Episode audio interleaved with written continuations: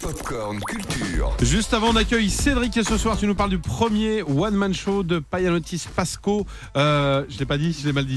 Non, c'est très bien. Panayotis, c'est ça Panayotis. Bah, ouais, c'est bien Pasco, ça. ouais. hein. Je vois Julie qui est morte de rire parce qu'elle est allée voir le spectacle et le spectacle il est dispo sur Netflix. Ouais, ça fait trois ans que le jeune humoriste présente sur scène euh, presque son premier spectacle entrecoupé euh, de pauses à cause du Covid.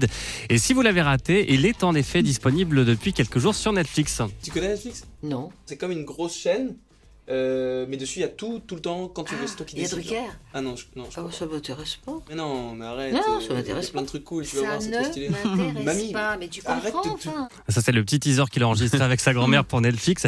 Et c'est un joli succès sur la plateforme Panayotis Pasco. Vous vous souvenez de ses débuts ou pas Euh, c'était à la télé, moi je dirais qu'il était, euh, je crois que c'était dans le quotidien.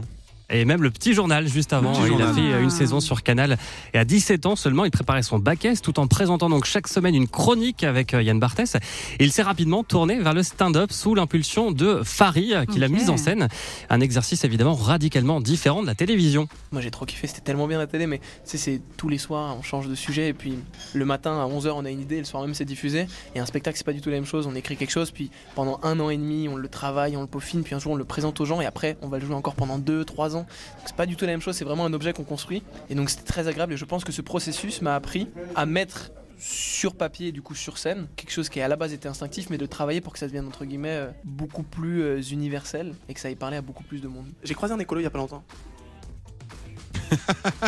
Et dans son spectacle Presque, l'humoriste maintenant âgé de 24 ans raconte avec beaucoup de talent son enfance, son éducation, son premier baiser ou encore ses années coloc. Il se moque de son papa avec beaucoup de tendresse. Un show euh, très intime qui aborde plein de sujets universels. J'ai vraiment décidé d'écrire le spectacle comme je raconterais euh, quelque chose à un ami. J'ai vraiment décidé d'écrire quelque chose où on voit pas trop les blagues. Mais c'est un petit peu euh, cette idée-là d'un long propos qui a une idée de base qui est à quel point on peut être sûr d'être soi dans la vie et à quel point l'amour est important pour découvrir ça. Ça paraît un peu chiant comme ça, mais. Et, et en fait, au final, il y a plein de portes qui s'ouvrent sur des anecdotes un peu marrantes avec mon colloque de 40 ans, mon père euh, qui a la soixantaine, etc. Donc c'est pour toutes les générations. Donc la première question c'était est-ce que mon propos ça va être pour tout le monde Et la deuxième c'était est-ce que c'est intéressant Ouais, je vous conseille vivement son spectacle, ça s'appelle Presque, c'est à voir sur Netflix, mais aussi sur scène. Euh, Panayotis, parce que je l'ai bien dit Julien, Panayotis, hein, euh, Parfait, hein, parce que maintenant très tu bien. nous files le doute. hein. Julie est fan, elle est, elle est allée voir il y a pas longtemps. Ouais, je l'ai vu deux fois même. Ah Et bah ça voilà. tombe bien parce que la, la tournée continue aussi. Euh, prochaine date ce soir à Villeparisis, c'est en région parisienne. Et demain à Caluire et Cuire, c'est à côté de Lyon. Et puis à Roubaix aussi vendredi.